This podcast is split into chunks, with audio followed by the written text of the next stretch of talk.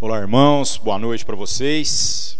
Nós, na sequência daquilo que viemos trabalhando nas últimas semanas, né, estamos na carta, a primeira carta de é, João. A gente vai para o capítulo 2 hoje. Antes da gente entrar diretamente no texto, gostaria de trazer para vocês algumas perguntas, né, algumas coisas que eu creio que são relevantes para aquilo que é o texto que nós vamos ler, inclusive, né. É, nessa semana eu conversei com alguns, um pouco na reunião de liderança, um pouco em privado, sobre algumas coisas que vêm à nossa mente quando a gente vai vendo o jeito que a palavra de Deus fala com a gente. E esse texto aqui é muito interessante, embora pareça simples, embora pareça a carta de alguém que está se comunicando de uma maneira até muito objetiva, falando com alguém que lhe é íntimo, você, se parar para prestar atenção, vai ver que há complexidades aqui a serem consideradas. E essas complexidades fazem parte, acho que, da vida da gente. A vida da gente não é tão simples, né? Quanto as coisas que a gente vê na internet, os posts de Instagram, é, os recortes que a gente faz e publica para que os outros possam admirar ou até mesmo nos invejar. É para isso que servem as redes sociais, né?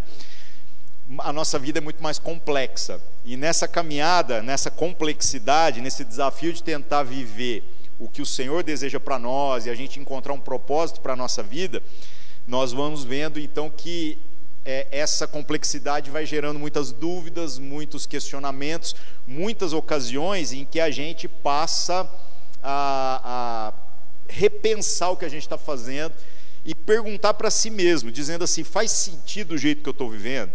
Quem não faz essa pergunta talvez seja ainda mais miserável, porque a pessoa praticamente vive no automático. Ela trabalha, mas ela não pensa o porquê que ela trabalha. Ela estuda, mas ela não pensa no porquê que ela estuda. Ela simplesmente está seguindo um roteiro de alguém que diz para ela o que ela tinha que fazer. Essa pessoa, inevitavelmente, uma hora vai perceber que esse jeito de viver não faz sentido. Agora, aqueles que fazem as perguntas vão enfrentar outro tipo de crise e a palavra de Deus vem trazendo para nós muitas respostas. O engraçado de ler a Escritura, de se relacionar com o texto bíblico, é que a gente vai vendo Deus, parece que trazendo resposta para momentos que a gente viveu há 10 anos atrás, para momentos que a gente está vivendo hoje e para momentos que a gente vai viver no futuro. Isso tudo por uma razão muito simples. Deus nos vê não em termos do recorte que é o momento que nós estamos vivendo agora, ou aquilo que a gente publica na nossa rede social. Deus nos vê a partir daquilo que é tudo o que nós somos em termos de eternidade. E é óbvio que fica difícil da gente entender, porque a gente vai ter muita dificuldade de enxergar as coisas em termos de eternidade. Afinal, eu estou sentindo é agora. É difícil demais vir alguém aqui e falar se alegre no Senhor, sendo que a circunstância que eu estou enfrentando parece que me deu todas as razões para eu ter o sentimento oposto à alegria. Mas a palavra de Deus é que está dizendo: alegre-se no Senhor. E ela está dizendo isso ontem, ela está dizendo isso hoje, ela vai dizer amanhã. Por que, que ela está dando um recado que parece que já veio engessado, é, se a circunstância que eu estou vivendo parece que está variando de acordo com o dia que eu estou enfrentando? Porque a visão de Deus a nosso respeito, a visão de Deus a respeito da realidade, do que é real de fato, não contempla recortes, contempla a totalidade daquilo que é, daquilo que existe. Então Deus te vê como você era quando você era um bebê no colo da sua mãe, e é legal essa visão de pensar que cada um de nós foi um bebê no colo de uma mãe, né? Dia das Mães, coisa mais espetacular é, João Calvino fala o como que essa questão da gente reconhecer a família e a maternidade é importante e ele faz uma conexão entre essa ideia da mãe dizendo assim, né, sendo Deus o nosso pai, aquele que nos gera e tudo mais, é, considerando que nós somos amamentados, cuidados o tempo todo assim acolhidos até que a gente chegue à plena maturidade, é como se a igreja tivesse o papel e a responsabilidade de ser a nossa mãe. Então é legal como ele consegue enxergar esse tipo de coisa, né? Mas voltando na ideia, nós um dia fomos é, um bebê no colo de uma mãe e muitas coisas aconteceram dali em diante, muitas coisas. Da mesma maneira que nós fomos esse bebê que essa mãe é, normalmente, né? É óbvio que existem também as exceções, mas normalmente, ao olhar, essa mãe desejou o melhor, desejou que essa pessoa fosse muito mais feliz do que ela foi, muito mais bem sucedida, pudesse viver coisas mais extraordinárias do que aquilo que ela viveu. É, isso também foi uma realidade para o traficante. O traficante também foi esse bebê. A prostituta também foi esse bebê. Os pedófilos também foram esse bebê. Olha a loucura que é isso. Os homicidas foram esse bebê. Judas Iscariotes também foi o bebê no colo de uma mãe e que um dia essa mãe, ao segurar, desejou tudo do bom e do melhor para ele. Deus, quando olha para cada indivíduo, está vendo este recorte, mas Ele também está vendo todos os outros recortes até o final da nossa vida, até aquilo que nós somos em termos de eternidade. É uma loucura pensar isso, porque se Deus nos vê em termos de eternidade e a Sua palavra fala com a gente em termos de eternidade, nós precisamos então sair um pouquinho do que cham, chamamos de realidade que é esse pequeno recorte que nós estamos enfrentando, para a gente entender em que termos que a palavra de Deus está falando com a gente, está dizendo para a gente que é para a gente se alegrar, que é para a gente não se conformar com a realidade que a gente está enfrentando, seja ela qual for. Seja ela qual for, seja de adversidade ou às vezes de uma alegria quando eu estou fazendo aquilo que é oposto ao que o Senhor está dizendo, que é a vontade dele para mim. Eu vou ter que me tornar uma pessoa crítica da minha própria realidade, do, do, meu próprio recorte. Por quê? Porque isso, por mais que pareça real, isso é temporário. Isso não se sustenta em termos de eternidade. Agora você imagina Deus olhando para cada um de nós e ele vendo você em termos eternos, não em termos de um recorte. Então ele consegue ver você com todos os seus acertos, com todos os seus erros, com todos os seus pecados, mas também com toda a obra redentiva que foi feita por Cristo na cruz em seu favor. Aí a palavra de Deus, agora, quando chega para você, ela começa a fazer todo sentido. Ela começa a ter cores que talvez, olhando no momento da dificuldade, a gente não consegue ter sensibilidade para enxergar, para sentir e dizer assim: olha, essa palavra de Deus é poderosa para a minha vida. E vou falar uma coisa para vocês, meus irmãos: se a gente não aprender a ver a verdadeira espiritualidade a partir dos olhos do que Deus enxerga em nós, e a gente começar a tentar é olhar para Deus a partir de onde os nossos pés estão, nós estamos enrolados, literalmente. Ao invés da gente ser instrumento para animar um ao outro, a viver mais intensamente com Deus e a chegar aos lugares onde Deus deseja, a gente vai desanimar uns aos outros. Tanto que eu tenho uns irmãos que eu já falo para eles, sabe? Tem uns irmãos que a gente vê poucas vezes no ano, mas quando a gente já encontrava, tem, tem, a gente tem que chegar no extremo de virar e falar assim: ó, por favor, não me conta desgraça mais, porque eu não aguento mais ouvir desgraça. Eu não quero saber dos seus problemas. Eu não quero saber de suas crises. Aí você fala assim: ó, mas como assim? Você está falando de uma. Eu estou falando de um amigo. Eu estou falando de alguém que eu tenho liberdade para ir lá e mexer na geladeira da casa do cara e ainda reclamar. Que está faltando alguma coisa que eu queria, que ele tinha obrigação de pensar que só por eu ir lá ele já devia ter comprado. E que tem a mesma liberdade de fazer isso na minha casa.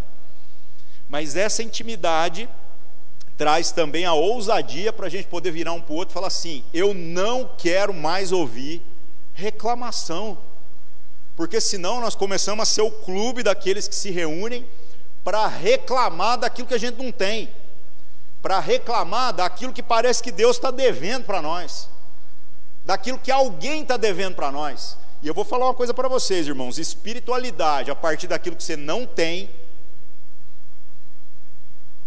é uma cilada, é uma mentira. E se você quiser trilhar esse caminho, sabe o que vai acontecer? A própria palavra de Deus já vai dando a fita. Diz que quando os homens procuravam falsos profetas que, que dissessem aquilo que eles queriam ouvir, o próprio Deus permitiu que falsos espíritos trouxessem falsas profecias. Você quer ouvir mentira? Deus vai deixar você ouvir mentira, cara. Mas sabe onde esse negócio vai terminar? Vai terminar em mais um recorte desgraçado da nossa existência.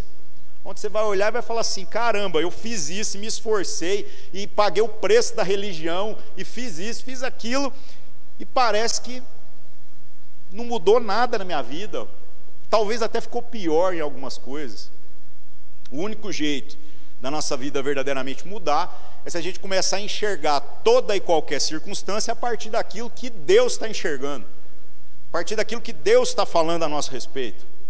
Imagina Jesus agora andando na sua forma encarnada, né? Então Jesus nasceu de uma mulher, é uma pessoa, se esvaziou da sua glória, se fez como qualquer um de nós. Agora imagina o Deus infinito se colocando dentro de uma pessoa finita para se relacionar com outras pessoas finitas. Então, eu, sinceramente, quando leio os evangelhos, fico pensando assim: se eu fosse Jesus, eu matava os apóstolos com o laser saindo dos meus próprios olhos. Por quê? Porque os caras pisam na bola uma atrás da outra, o que também enche meu coração de esperança, porque eu penso assim: se Jesus mudou o mundo com esses doze incompetentes, gente, é a esperança para nós aqui. Porque pelo menos uma meia dúzia que eu garanto que se fizer um processo seletivo fica na frente dos doze. Que Jesus escolheu pessoalmente. Então isso é para encher nosso coração de esperança, para encher nosso coração de alegria, para você ver que Deus gosta de fazer um negócio de um jeito diferente do que nós faríamos. Tanto que quando a galera fala assim, ah, quem que você escolheria para o seu time? Né? O primeiro que eu colocaria na minha lista é Judas Iscariotes, que é o que Jesus já falou que esse veio é para dar errado mesmo. Por quê? Porque ele é o ápice da competência, ele rouba do ministério e sobra dinheiro. Esse cara é bom demais, é o melhor administrador que eu já vi. Você não queria alguém que te roubasse, mas você não precisasse se preocupar com dinheiro? Pensa que maravilha, você prefere alguém para cuidar das suas coisas 100% honesto, mas nunca vai ter. Se você pensar com os olhos desse mundo, não pelo princípio, mas só por resolver problemas, você vai querer Judas Iscariotes. Bom, voltando. O que, que acontece? Acontece que Jesus é o infinito colocado dentro do finito, uma pessoa. E ele, quando se relaciona com as pessoas, o espírito que está nele e que é capaz de discernir quem são os outros é o Espírito Santo. Então ele ainda assim é capaz de ver as pessoas em termos de eternidade. E é por isso que ele consegue ser longânimo, paciente com uma pessoa como Pedro. Por quê? Porque Pedro é o cara atrevido, ousado, é o cara que vira e fala: Eu também quero andar sobre as águas, e anda. Eu quero fazer isso. O cara que puxa a espada para defender Jesus é o, é o cara que resolve os problemas da vida, né? E ao mesmo tempo é o cara que também é o primeiro a falar as besteiras. Numa hora ele é elogiado por Jesus, na outra hora Jesus fala assim: cala a boca, cara. Porque isso aí é o diabo falando através de você. Agora há pouco você foi usado pelo Espírito Santo, e agora você consegue literalmente trazer uma ideia estúpida dessa, dizendo que eu não preciso morrer. Eu vim para morrer, cara. Então é Jesus lidando com essa turma. Imagina então Jesus, o infinito colocado dentro do finito, se relacionando com as pessoas a partir daquilo que é o discernimento, o Espírito Santo conhece a todos. A própria palavra diz que Jesus não precisava que ninguém explicasse para ele a natureza humana, porque ele estava na natureza humana, mas ao mesmo tempo, quando ele falava com Judas, ele já falava com o Judas em termos de eternidade. Ele já sabia desde o começo quem Judas era e ele sabia quem Pedro era, e ele sabia quem eram cada um dos outros discípulos. Por isso ele consegue ser paciente, por isso ele consegue ser aquele cara que não desiste, porque ele olha as pessoas em termos de eternidade. Aí nós chegamos naquilo que é o nosso desafio de espiritualidade. Como é que nós estamos olhando para a nossa própria vida e para aquilo que nós estamos aqui fazendo juntos? Se você está achando que alguém te deve alguma coisa, você não está olhando as coisas do jeito que Deus olha. E se você está afim de trilhar essa jornada para encontrar a satisfação para suas próprias angústias, cuidado, porque Deus vai deixar a gente mentir para você, para você ouvir o que você quer, para ver se você chega logo nesse fundo do poço, onde não dá mais para cavar para depois trilhar o caminho de volta. Essa é a verdade do Evangelho. Agora, se o nosso coração está inclinado a querer enxergar as coisas do jeito que Deus enxerga, meus irmãos, aí vocês vão ver como a simplicidade das palavras que a Escritura traz para nós tomam cores fantásticas, se tornam poderosas para a nossa vida, e tudo fica diferente, tem que ser diferente. Tem que ser diferente. Aí a gente, ao invés de começar a reclamar daquilo que a gente não tem, a gente começa a ser aquele que celebra alegremente aquilo que a gente já recebeu. Afinal, você foi chamado para ofertar, e eu não estou falando de dinheiro apenas, a partir do que? Do que você recebeu ou do que você não recebeu? Quando a gente fala de que você tem que ler a Escritura, você tem que conhecer a palavra de Deus, ora, é para que você tenha o que repartir, e você vai repartir a partir daquilo que você recebeu, não a partir daquilo que você está achando que vai abrir o céu e vai vir uma voz falando com você. Isso é besteira. Aquilo que o Senhor quer fazer através da nossa vida é em cima daquilo que o Senhor já tem nos enriquecido, já tem nos abençoado, da qual as questões monetárias são até a parte mais barata do processo. Difícil é a gente passando pelas angústias que passa, pelas dificuldades que enfrenta, olhar e falar o seguinte: nem o que eu sinto ou o que eu percebo é tão verdade quanto aquilo que a palavra de Deus está dizendo a meu respeito. E aí então eu vou ter que lutar contra aquilo que eu sinto. E meus irmãos, isso é a grande dificuldade de todos nós, e de alguns mais do que de outros. Porque eu não consigo explicar para o psiquiatra, entendeu? O quanto eu não posso confiar naquilo que eu sinto. Ele acha que é uma questão de ajustar o remédio, o que também é. Estou falando do meu caso, tá? Mas ao mesmo tempo, mesmo eu estando tudo bem e com o remédio certinho, ainda assim eu tenho aprendido dia após dia que eu não posso confiar na aparente paz e alegria que até mesmo a ciência vai me proporcionar nos meus momentos de angústia. Eu preciso olhar para aquilo que Deus está vendo e eu preciso enxergar as coisas do jeito que Deus enxerga. Aí tudo passa a fazer sentido. Aí eu começo a ser grato por aquilo que eu já recebi. E eu começo a ser generoso com aquilo que o Senhor já tem me enriquecido. E aí a gente para de formar o clube dentre nós, a partir daquilo que nós não temos, e começamos a celebrar aquilo que a gente já tem, se alegrar com aquilo que a gente já tem. Porque para juntar a gente na igreja a partir daquilo que a gente tem de ruim, nós somos rápido demais. Mas para juntar a partir daquilo que a gente tem de bom, aí a gente começa a ser lento. Parece que a gente tem que forçar para que a gente comece a ser generoso naquilo que nós já temos sido enriquecidos para abençoar uns aos outros. Contraditório isso, né? Porque Deus tendo tudo e não precisando de nada, Ele é extremamente generoso em nos abençoar. Agora nós somos exatamente o oposto disso. Vamos para o texto então, e pensando em termos de eternidade, Vamos ver como que a palavra de Deus pode falar com a gente nessa noite. Primeira carta de João, capítulo 2. A gente vai ler os 11 primeiros versículos aqui, mas vamos mastigando eles. Vamos lendo um de cada vez e pensando no que essas palavras significam. Olha que legal, João, né, é o autor da epístola de João, é o autor dessas três cartas que a gente tem aqui e é o autor do Apocalipse.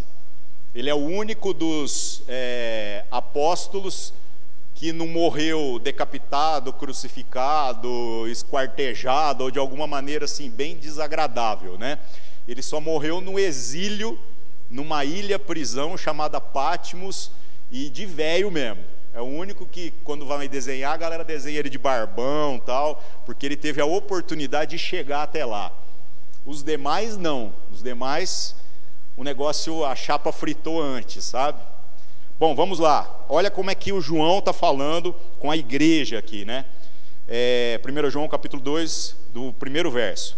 Meus filhinhos. Já começa aqui bonito o negócio, né? O cara já fala com afeto. O cara está falando para quem? Nós não sabemos nem para quem que essas cartas foram escritas diretamente.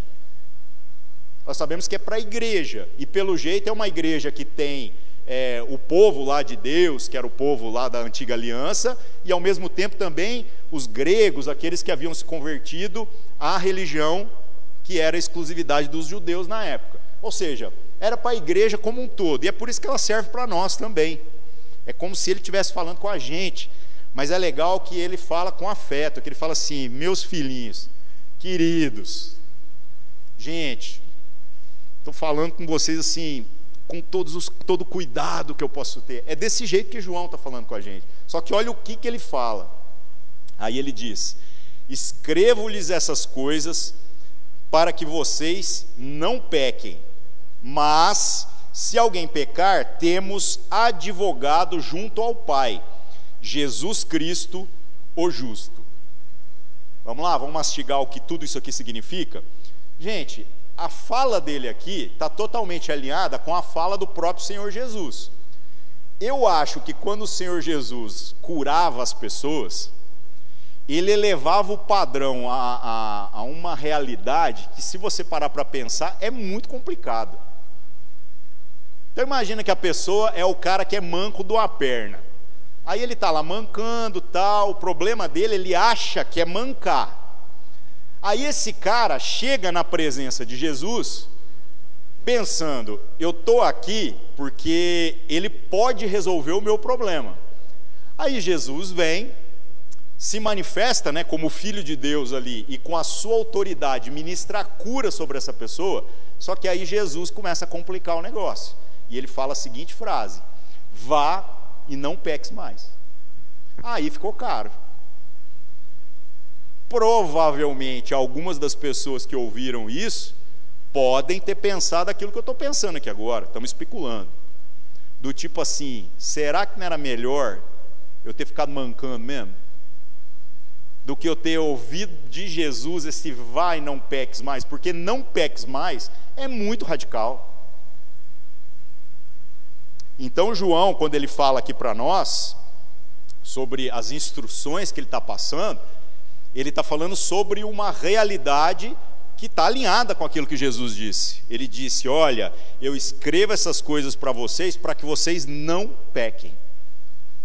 Voltando para o recorte que é a nossa visão de momento. Como que a gente olha para a nossa própria vida? A gente olha e fala assim: Cara, eu perdi a luta contra o pecado. Perdeu mesmo. Agora, Cristo venceu a luta contra o pecado. E a palavra de Deus está dizendo que o sacrifício, o esforço de Cristo para nos salvar, prevaleceu sobre tudo de ruim que a gente podia fazer. Se a palavra de Deus é mais verdade do que aquilo que eu percebo, então eu tenho que tomar essa verdade para a minha vida, porque o que Deus falou é mais verdade do que aquilo que eu estou sentindo. Isso está acontecendo? Se não está acontecendo, tem alguma coisa errada. E ele explica, né? Ele fala: olha, então eu estou escrevendo para que vocês não pequem. Mas, como João é uma pessoa de verdade, não é um personagem inventado, é uma pessoa que está lidando com a realidade, como nós lidamos com a realidade, ele fala, mas se alguém pecar, temos advogado junto ao Pai, Jesus Cristo, o justo. Só que tem uma complicação nessa afirmação aqui que ele está falando. Porque o mesmo João que está dizendo que Jesus é o nosso advogado, ele também sabe, lembre-se que ele é o autor do Apocalipse, que Jesus é o juiz. E no versículo seguinte, que é o que a gente vai ler aqui, fala que ele é a propiciação pelos nossos pecados. Ele é o cara que pagou pela nossa dívida. Então é como se você agora, quando está lidando com as questões do pecado, tivesse um julgamento onde Jesus está ocupando todas as cadeiras. Além dele ser o juiz, porque o Pai concedeu a ele a autoridade para julgar todas as coisas. É isso que você vai ver no Apocalipse. E ele faz isso de maneira implacável. Ele não abre a porteira e fala, virou bagunça, não, muito pelo contrário. Ele é zeloso daquilo que são os princípios que honram o Pai. Mas, ao mesmo tempo, ele é o advogado, então ele é o cara que podia te condenar, mas ele é o cara que está aí para te defender. Só que a dívida tem que ser paga, então o que, que ele faz? Ele senta também no seu lugar, ele é a propiciação ele senta na cadeira do réu. Que loucura isso. quando nós estamos vivendo os recortes da nossa vida, será que a gente tem a consciência de que Cristo ocupou todos os lugares?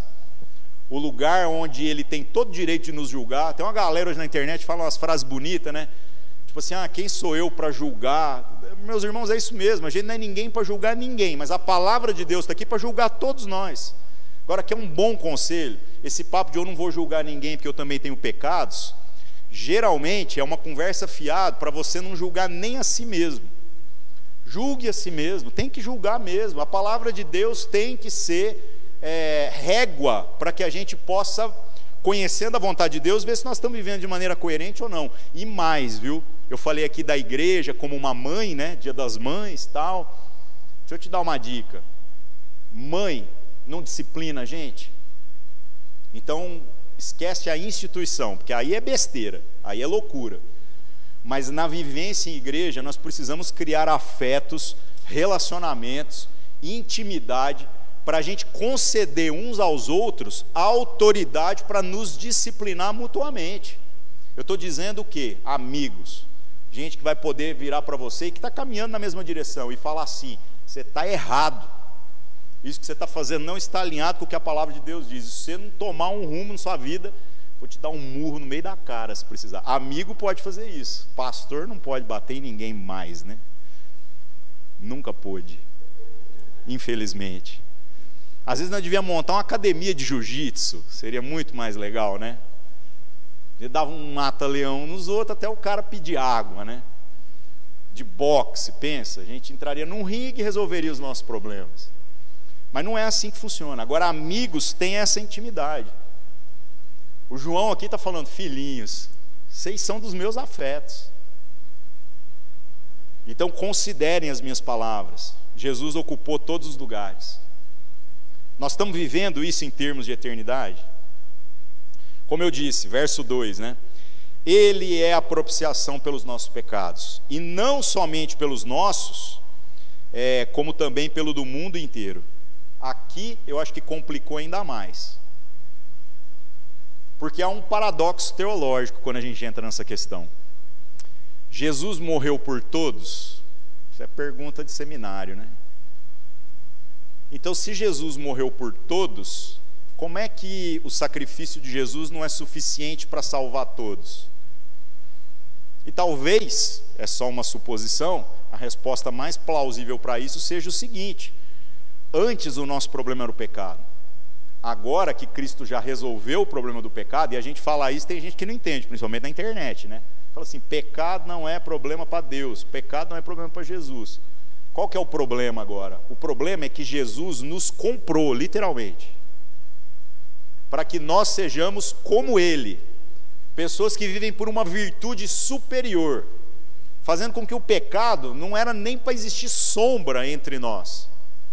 E é por isso que ele não tem constrangimento nenhum de ser o nosso advogado, para nos defender de coisas que nós somos culpados, se nós nos colocarmos diante de Deus, como João está instruindo aqui. Agora, o que, que vai ser punido? A rebeldia. Porque ele dizendo que você é filho de Deus, você está insistindo em viver como se não fosse. Aí é um problema. Eu preferia pagar a conta do pecado do que ter sobre mim a conta da ira de Deus pela desobediência, pela rebeldia. Porque eu acho que não vai ter conta nenhuma pior do que estar no lugar onde a ira de Deus pesa sobre nós. O pecado pode ser o lugar da ausência de Deus, mas o lugar da ira de Deus é muito pior do que a ausência. Então vai complicando, né? Então, Jesus morreu pelos pecados do mundo inteiro. Somos devedores da vida que nos foi agora oferecida. E aí continua, né? Verso é, 3. E nisso sabemos que o temos conhecido, se guardamos os seus mandamentos. Que mandamentos? O próprio texto vai explicar. As palavras que Jesus trouxe para nós. Não é mais apenas a lei lá do Antigo Testamento porque tudo aquilo lá é para gente que ainda não amadureceu na sua compreensão a respeito da vontade de Deus. Mas aquele agora que compreende o desígnio, o propósito maior de Deus para a nossa vivência em família, a nossa vivência nessa jornada de fé, ele naturalmente excede a lei, porque lá na lei dizia: ame o seu irmão e aborreça o seu inimigo. E agora no tempo da graça, ame o seu inimigo. E o irmão? Ué, você tem que amar até o inimigo, o irmão está implícito, né? Porque às vezes nosso inimigo é nosso irmão também, né? Agora, chamar o inimigo de irmão é difícil demais. E é esse padrão que Cristo está nos chamando para viver. Bom, então ele já disse: nisso nós sabemos que temos conhecido a Deus. Não, eu conheço Deus, eu conheço a Sua palavra. É, então você guardou a palavra de Deus?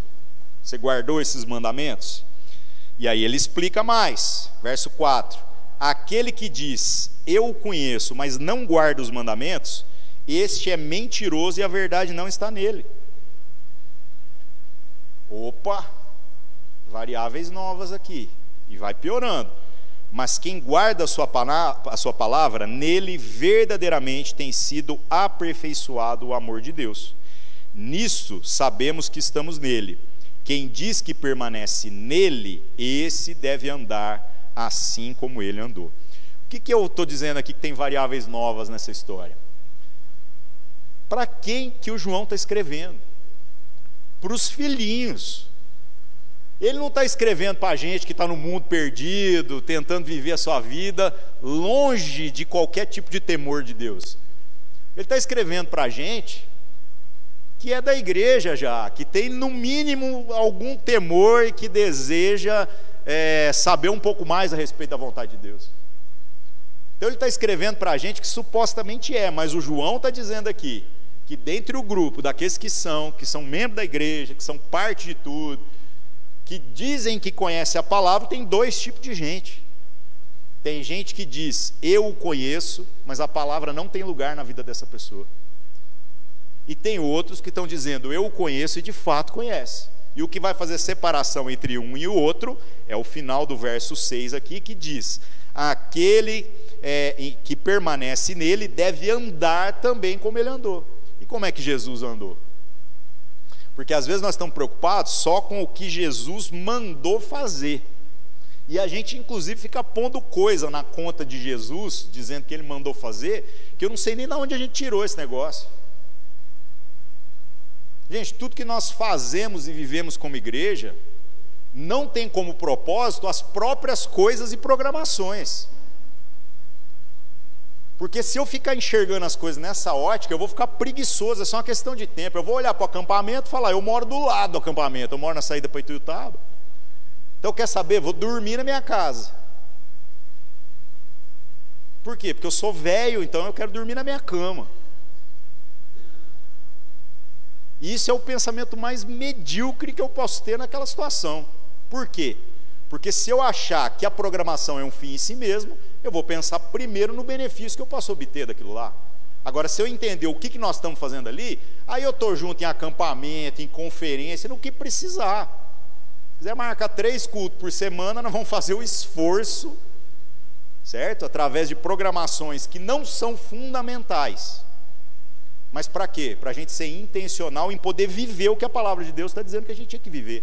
Andar como Jesus andou. Como é que Jesus andou? Priorizando aquilo que era a vontade de Deus. E a vontade de Deus se manifesta de maneiras tão simples, às vezes, às vezes é a gente que está complicando. Nós deveríamos ter a responsabilidade de, andando juntos, não nutrir um certo desprezo uns pelos outros, mas um cuidado a igreja como mãe, mais uma vez, né? Nós deveríamos ser aqueles que deveriam fazer o esforço em função do outro, do mesmo jeito que Jesus fez. E o quanto Jesus se esforçou para abençoar o outro? Totalmente. O quanto Jesus guardou para si mesmo e não foi derramado na cruz. Ele não guardou nada, ele derramou tudo. E nós? Nós estamos achando que a gente veio aqui para resolver algum problema de Deus fazer alguma coisa para Deus que vai resolver um problema. Gente, o que, que nós estamos falando? Ou então nós estamos aqui para resolver o nosso próprio problema. Não, eu quero ouvir uma palavra que vai me animar e vai me motivar e vai resolver a minha crise. Nós estamos no lugar errado, se é isso que nós estamos buscando. Que aquilo que Cristo tinha que fazer por nós até já está feito. Agora, um milagre que já foi materializado e a gente podia estar usufruindo da vida uns dos outros aqui, nós estamos roubando a Deus, roubando os irmãos. Porque a gente não pensa a partir do que nós recebemos, mas a partir daquilo que a gente acha que alguém está devendo para nós. Então nós deveremos andar também como Cristo andou. E aí, por fim, aqui, para a gente partir para o encerramento, ele vem explicando isso melhor, verso 7. Amados, não lhes escrevo um mandamento novo, mas o mandamento antigo que vocês tiveram desde o princípio. Esse mandamento antigo é a palavra que vocês ouviram. E qual é a nossa crise quando a gente está pensando em espiritualidade? A gente pensa assim: tudo isso aí eu já fiz, que mais? Não tem mais, gente. O problema é que a gente está olhando a coisa de maneira superficial e a gente não está vivendo a simplicidade dessas palavras. E aí então João bota mais um peso aqui. Ele fala assim: ó, por outro lado, eu quero escrever para vocês um mandamento novo, que nem é novo. Ele até vai dizer isso aqui, né? Aquilo que é verdadeiro nele e em vocês, porque as trevas estão se dissipando. O que, que ele diz aqui? Ele diz assim: a verdadeira luz já brilha. Verso 9: Quem diz estar na luz, mas odeia o seu irmão, está nas trevas até agora. Quem ama o seu irmão, permanece na luz, e nele não há tropeço. Mas quem odeia o seu irmão, está nas trevas, anda nas trevas, e não sabe para onde vai, porque as trevas lhe cegaram os olhos.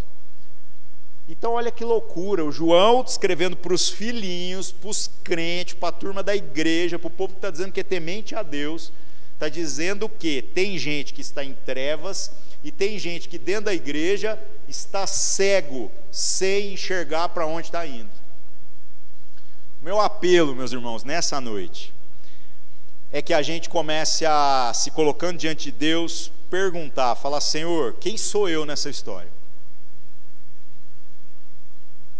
O Senhor que ouve as nossas orações os nossos lamentos, fala com a gente.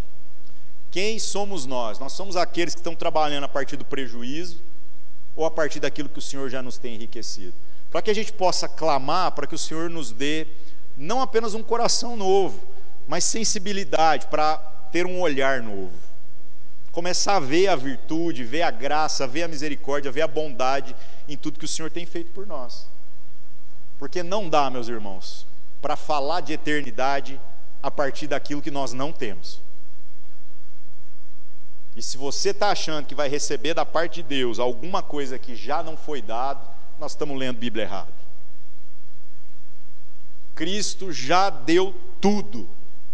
Não está faltando mais nada. Se tem alguma coisa errada, está no nosso jeito de lidar com aquilo que já foi dado. Ah, mas eu preciso de cura. Não, vamos orar, meus irmãos. Você está achando que Deus vai ter que trazer alguém de longe, que vai ter poderes mágicos e vai pôr a mão em você e vai resolver teu problema? Pelo amor de Deus, meu irmão. Morre resolvido com aquilo que é a palavra e a vontade de Deus para sua vida, mas não fica buscando resolver as coisas do jeito que te convém e distante daquilo que é a verdadeira maturidade, que é entender que viver, morrer, sofrer, sentir, ter conta, não ter, ter prosperidade, não ter, tudo isso é só um recorte. Você não é o seu trabalho, nem as suas dívidas, nem a sua ansiedade nem o momento de alegria que você tem quando você passa é, com alguns amigos e ali aquele momento é muito bom, mas depois num outro momento você está triste. Você não é nem isso nem aquilo. Você é algo maior do que isso e a palavra de Deus está dizendo que é por essa pessoa que Cristo morreu. Então o pecado eventualmente vai acontecer, mas você não é o pecado, você não é o fracasso, você é a pessoa pela qual Cristo morreu. Então toma teu rumo, toma essa palavra de Deus para sua vida que a gente possa, orando, se colocar diante de Deus e dizer: Senhor, muda tudo em mim, porque no Senhor não tem mais nada para mudar. e que a nossa maneira de se portar diante da vida possa encontrar assim um frescor. Cores, viu, meus irmãos? Cores. Para a gente parar de se reunir só para reclamar. E a gente possa, quando a gente se juntar no domingo aqui, poder fazer como a palavra de Deus fala. Pensa, vinha um e fala assim, fazer uma fila aqui. Falou, Guilherme, deixa eu dar um testemunho. Você está esperando o quê? Você está esperando você poder comprar um carro zero para você dar um testemunho? Que testemunho ruim, velho. Você quer comprar carro zero, você vai na concessionária e monta num carnê da grossura da Bíblia, está resolvido o seu problema. Pagar é outra história, né? Você quer um carro zero, Guilherme? Está entendendo? Tem umas coisas que eu nem quero, velho. O verdadeiro testemunho são as riquezas que o Senhor tem feito na nossa vida e às vezes a gente perdeu a sensibilidade. Vamos orar, vamos nos colocar diante de Deus. Senhor nosso Deus, em nome de Jesus, o Senhor conhece o nosso coração, o Senhor sabe o quanto essas palavras são verdade na vida de cada um de nós. Como a gente pode estar, às vezes, empolgado demais ou triste demais com situações que não representam tudo aquilo que o Senhor está dizendo na Sua palavra que nós somos. Cure-nos, Senhor, e transforme a nossa maneira de enxergar a vida para que possamos ver tudo com os olhos do Senhor, com os olhos do Espírito, discernindo tudo como a Sua palavra diz a nosso respeito, e não como os nossos sentimentos ou as circunstâncias nos empurram a perceber. Assim nós oramos e agradecemos, confiando que a boa obra que o Senhor começou em nós, o Senhor vai completar, porque o que precisava ser feito, o seu filho Jesus já fez na cruz. Em nome de Jesus. Amém.